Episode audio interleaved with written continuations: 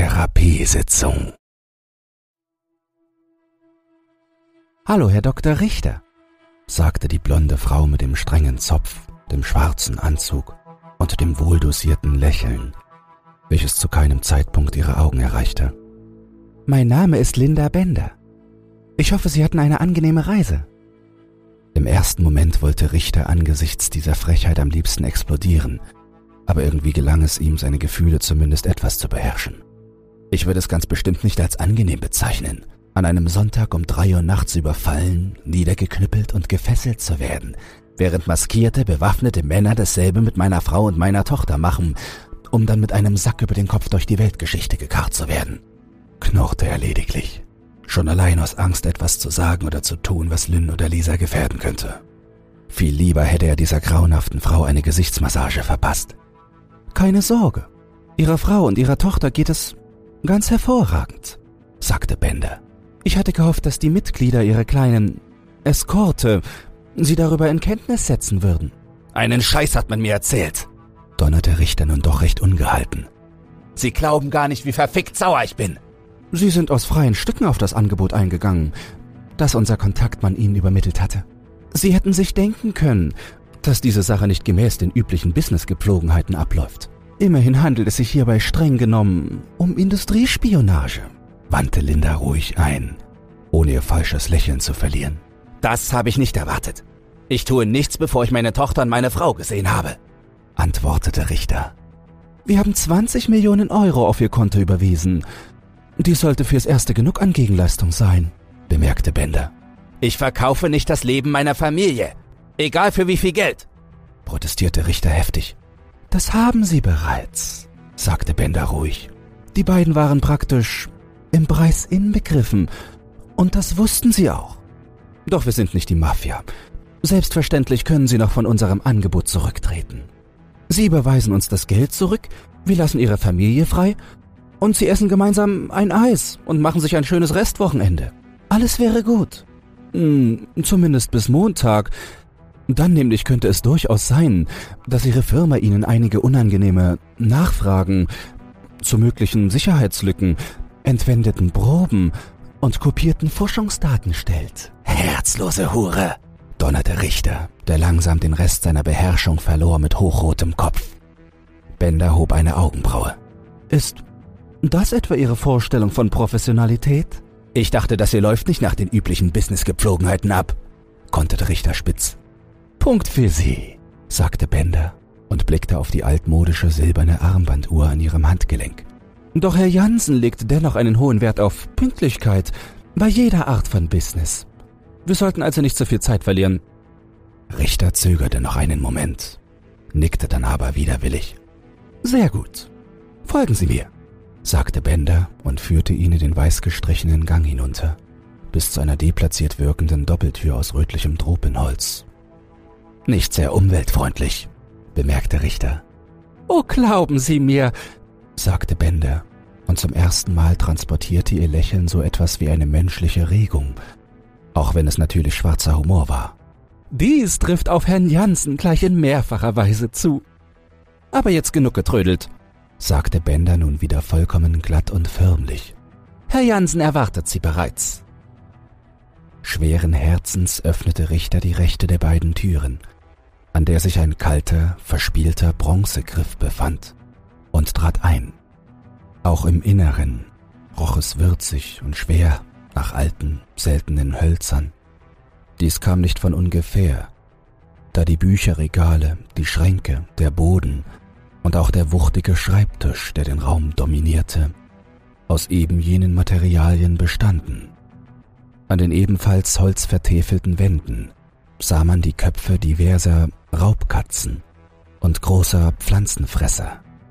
Einige davon hatte Richter, der sich eigentlich ganz passabel mit der Tierwelt auskannte, noch nie zuvor in seinem Leben gesehen, womöglich seltene oder ausgestorbene Arten. Alles in allem sah das Büro von Jansen ein wenig aus wie das eines Abenteurers, Großwildjägers oder Kolonialherren aus dem 19. Jahrhundert. Lediglich die digitale Weltkarte an der Wand zu seiner Rechten, sowie der Laptop, der aufgeklappt neben einer kleinen Pistole und einem Glas Whisky auf seinem Schreibtisch stand, fielen aus dem Rahmen. Und natürlich der Mann, der zum Vorschein kam, als eben dieser Laptop kurz nach Richters Eintreten zugeklappt wurde. Er trug weder einen Tropenhut noch einen eleganten Anzug, sondern einen schmutzigen cremefarbenen Bademantel, unter dem seine nackte, behaarte Brust hervorschaute. Ein leicht säuerlicher, ungewaschener Geruch ging von ihm aus und mischte sich mit dem schweren, süßlichen Geruch der Hölzer. Seine hellbraunen Haare waren ungekämmt, schulterlang, fettig und auf dem oberen Teil seines Kopfes nur sehr spärlich vertreten. Sein graumelierter Bart ließ schätzungsweise seit einer Woche eine Rasur vermissen, vielleicht auch länger. Die Augen des Mannes, der sich wahrscheinlich in seinen späten Vierzigern befand, wirkten leer und wiesen dicke Ringe auf, was auf zu wenig Schlaf, eine ungesunde Lebensführung oder auf beides verwies. Doch auch wenn Jansen den Eindruck erweckte, dass er ein Obdachloser war, dem man für einige Zeit erlaubt hatte, das Leben eines Konzernchefs zu führen, umgab ihn doch eine Aura der Gefahr, die unausgesprochene Drohung einer Rücksichtslosigkeit, wie sie nur aus tiefer Verzweiflung geboren werden konnte. Dr. Richter, begrüßte ihn Jansen mit einer tonlosen, tiefen Stimme, die den Eindruck erweckte, dass er sich zum Sprechen überwinden musste. Schön, dass Sie es einrichten konnten. Ich bin hier, sagte Richter knapp um nicht sofort in einen Schwall aus gerechtfertigten Beleidigungen zu verfallen. Was genau muss ich tun, damit ich mein Geld behalten und meine Familie wiedersehen kann? Jansen imitierte ein Lächeln. So voller Leidenschaft, sagte er mit zynischer Bewunderung. Die Sorge um die Familie, die Begeisterung für die Wissenschaft, die Liebe zum Geld. Sie stecken voller unermesslicher Schätze. Wissen Sie, wie unheimlich gern ich mit Ihnen tauschen würde.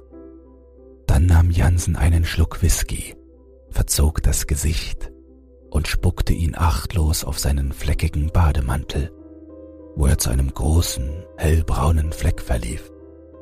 Richter war angewidert, aber er versuchte es sich nicht anmerken zu lassen. Sie sind nach allem, was man mir sagte, mehrfacher Milliardär, erwiderte Richter. Die meisten Menschen würden mit Ihnen tauschen wollen. Jansen lachte trocken.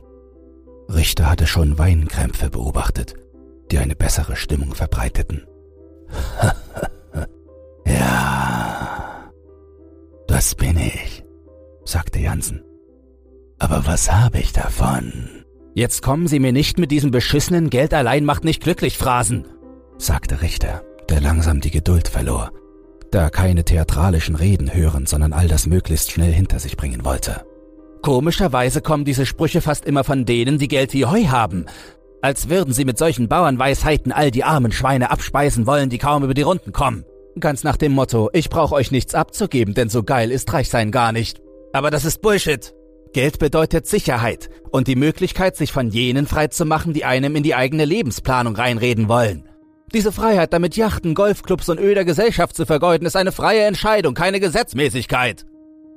Sie haben nun ebenfalls Geld, Herr Richter, sagte Jansen und streichelte demonstrativ die Waffe auf seinem Schreibtisch, ohne sie jedoch in die Hand zu nehmen. Fühlen Sie sich frei oder sicher? Richter wurde mit einem Mal bewusst, dass er sich ziemlich weit aus dem Fenster gelehnt hatte. Immerhin war er Machtzentrum eines mächtigen bewaffneten Mannes, der noch dazu seine Familie in seiner Gewalt hatte. Leider konnte er sich nicht so gut beherrschen, wie es der Situation angemessen wäre. Er mochte solche Typen nicht sonderlich. Auch wenn er natürlich ihr Geld mochte. Erst recht, seitdem er und Lynn bis zum Hals in Schulden steckten. Er entschied sich, lieber zu dieser Frage zu schweigen. Ich nehme das als ein Nein, sagte Jansen. Aber keine Angst, Herr Richter. Sie haben nichts zu befürchten. Im Gegenteil. Ihnen und Ihrer Familie steht eine recht angenehme Zukunft bevor, wenn wir das hier geregelt haben. Meine Zukunft sieht hingegen weniger rosig aus. Genauso wenig wie meine Vergangenheit in den letzten acht Jahren. Es ist nicht das Geld, Herr Richter. In diesem Punkt haben Sie recht. Materielle Sicherheit ist nicht zu verachten, genauso wenig wie ein bisschen Luxus. Aber was bringt all das, wenn das erlesenste Essen nichts weiter bewirkt, als den Körper am Leben zu erhalten. Wenn die angenehmste Gesellschaft nicht den geringsten Funken Leidenschaft in einem auslöst und man nicht mehr wirklich in der Lage ist, das Spiel der Geschlechter mitzuspielen wenn die kreativste Architektur und die malerischsten Landschaften einem nicht mal mehr ein müdes Lächeln entlocken. Und nein, Dr. Richter, es ist keine von Dekadenz ausgelöste philosophische Sinnkrise, die mich plagt. Ob die Welt einem hochheiligen Zweck folgt oder ein durch kosmische Zufälle entstandener Abenteuerspielplatz inmitten gleichgültiger Sterne ist, ist mir vollkommen egal. Nein, Herr Richter, mein Problem liegt tiefer. Jansen ließ ein lautes Seufzen hören und nahm einen weiteren Schluck von seinem Whisky. Diesmal schluckte er ihn, statt ihn auszuspucken auch wenn er sein Gesicht dabei zu einer Grimasse verzog. Sie wollen meine Forschungsergebnisse nicht Ihr Unternehmen, schloss Richter. Sie wollen sie für sich selbst. Jansen nickte. Genau so ist es. Es scheint mir, Ihre Intelligenz beschränkt sich nicht allein auf Ihr Labor. Warum all dieser Aufwand? fragte Richter. Es gibt gute Therapien, wirksame Medikamente, selbst für schwere Fälle. Erst recht für jemanden mit ihren Mitteln. Dafür brauchen Sie doch nicht. Halten Sie mich für dumm, Herr Richter? fragte Jansen mit einer schneidenden, bedrohlichen Kälte in der Stimme. Glauben Sie, ich wüsste nicht, wie man das Internet benutzt. Ich habe alles ausprobiert endlose Gesprächstherapien mit den besten Therapeuten der Welt. Die ganze Palette an Psychopharmaka, inklusive aller beschissenen Nebenwirkungen. Elektrokrampftherapie, Ayahuasca, LSD, autogenes Training, Meditation, Yoga, Sport, selbst Globuli. Doch ich fühle noch immer absolut gar nichts. Seit acht Jahren bin ich ein Stein, ein Zombie, eine atmende Statue.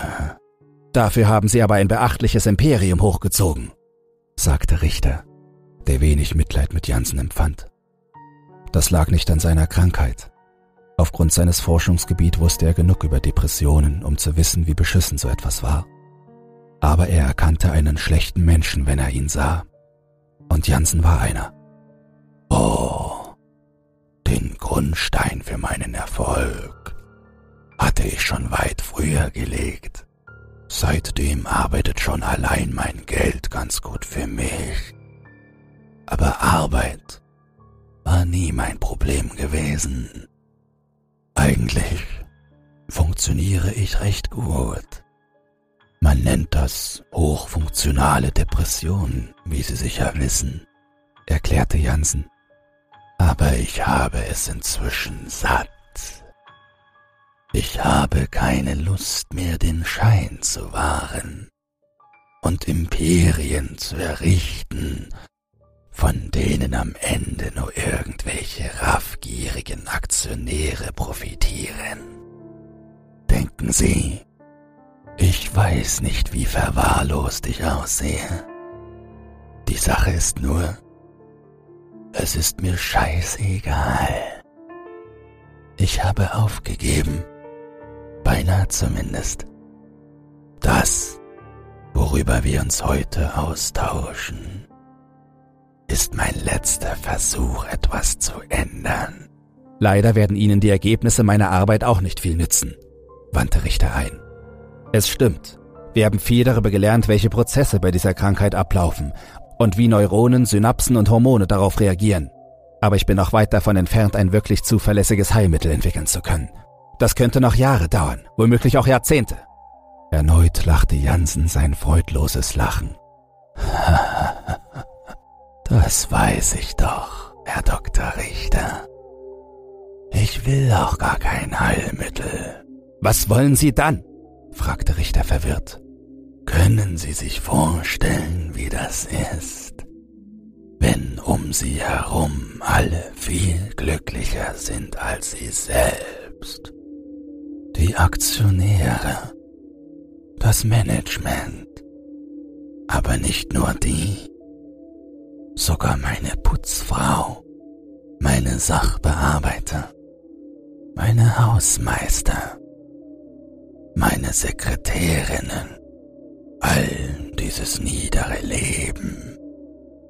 Egal wie mies ich sie behandle, egal wie schlecht ich sie bezahle oder wie viele Überstunden ich sie machen lasse, die meisten von ihnen empfinden dennoch mehr Freude am Leben als ich.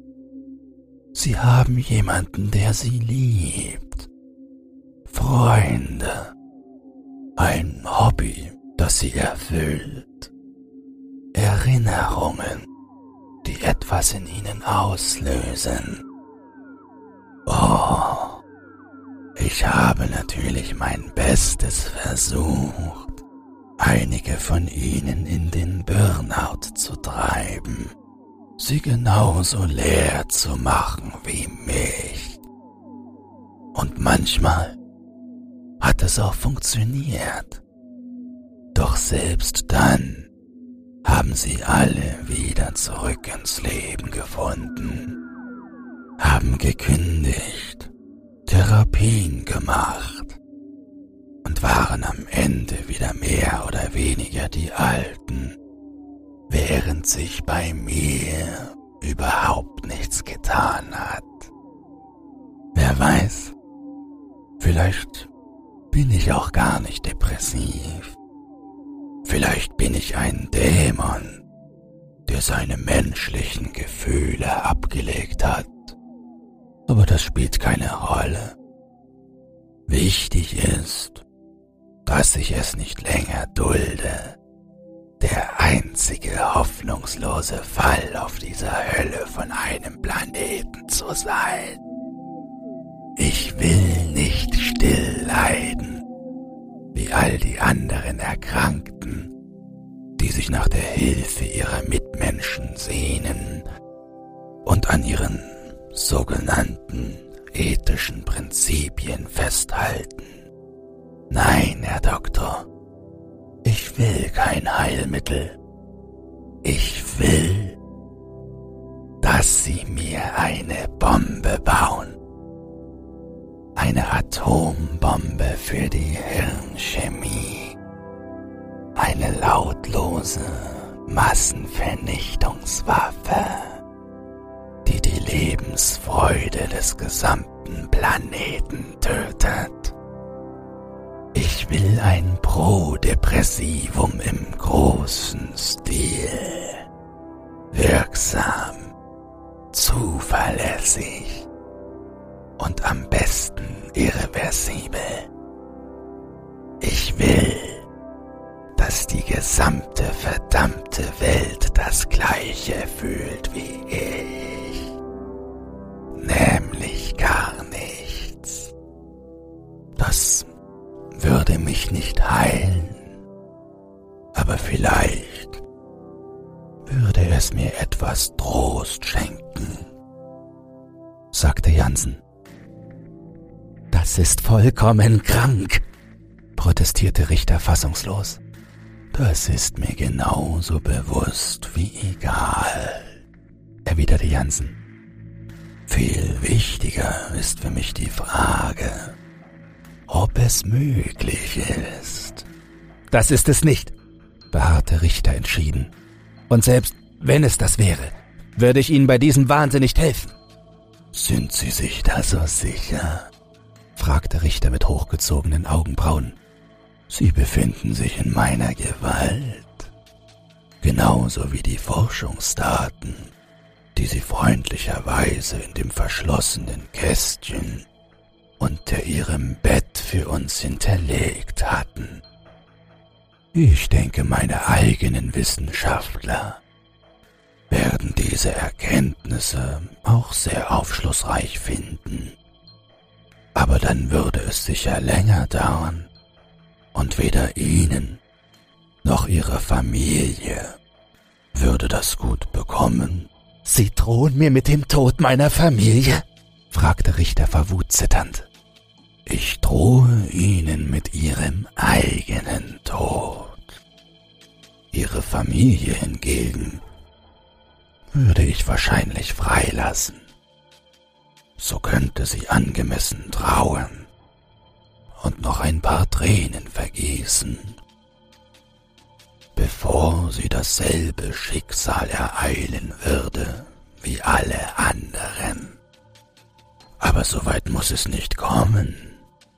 Wenn Sie mir helfen, würde ich Lynn und Lisa verschonen, genau wie auch sie. Sie drei wären dann die Könige in einer Welt der Bettler, die Glückseligen in einem Meer des Unglücks. Klingt das nicht verlockend? Geradezu poetisch sogar. Dasselbe Angebot mache ich sonst nur meinen loyalsten Mitarbeitern und Wissenschaftlern, sagte Jansen. Wer würde in solch einer Welt überhaupt noch leben wollen? fragte Richter, noch immer vollkommen erschüttert, auch wenn es hinter seiner Stirn bereits zu arbeiten begann. Er wollte Lynn und Lisa nicht einem solchen Schicksal ausliefern. Und tatsächlich hatte ihn Jansen ohnehin in der Hand. Aber könnte er so etwas abgrundtief Böses wirklich fertigbringen, sich Tag für Tag in ein Labor begeben und konzentriert arbeiten, genau wissend, woran er da forschte? Finden wir es doch einfach heraus, schlug Jansen vor. Sehen Sie es als ein wissenschaftliches Experiment, als eine globale Sozialstudie wie wird sich eine Welt verändern, in der die Spaßgesellschaft wortwörtlich nicht mehr existiert? Wie lange werden soziale Bande bestehen bleiben? Wann wird die Wirtschaft kollabieren? Wann wird es die ersten Selbstmorde geben? Vielleicht wird es für uns beide und ihre Familie ja doch interessanter, als sie denken. Erst recht mit all dem schönen Geld, mit all der schönen Sicherheit und Freiheit, die sie dann besitzen. Und wenn nicht, diese Waffe hier trage ich nicht ohne Grund immer bei mir. Sie dient nicht meiner Verteidigung, im Gegenteil. Sie enthält genau eine Kugel. Aber ich kann Ihnen gerne auch eine besorgen, wenn Sie möchten. Sie sind ein Monster, sagte Richter zitternd. Die Gewissenskonflikte begannen ihn zu zerreißen. Sein Kopf fühlte sich wie aus Watte an. In seinem Bauch rumorte es, und allein der Anblick dieses verwahrlosten Irren bereitete ihm Übelkeit. Jansen winkte gelangweilt ab. Ja, ja, ich bin ein Monster, ein Dämon und eine grauenhafte Person. Das weiß ich alles. Aber ich will keine Beleidigungen von Ihnen. Sie können mich gar nicht mehr verachten, als ich mich selbst verachte. Nein, was ich will, ist eine Entscheidung. Ihre Entscheidung, Herr Doktor Richter, sagte Jansen. Sie sind mir gegenüber in einer privilegierten Position und können sich deshalb eine so einfache wie wichtige Frage stellen. Was sagt Ihnen Ihr Gefühl?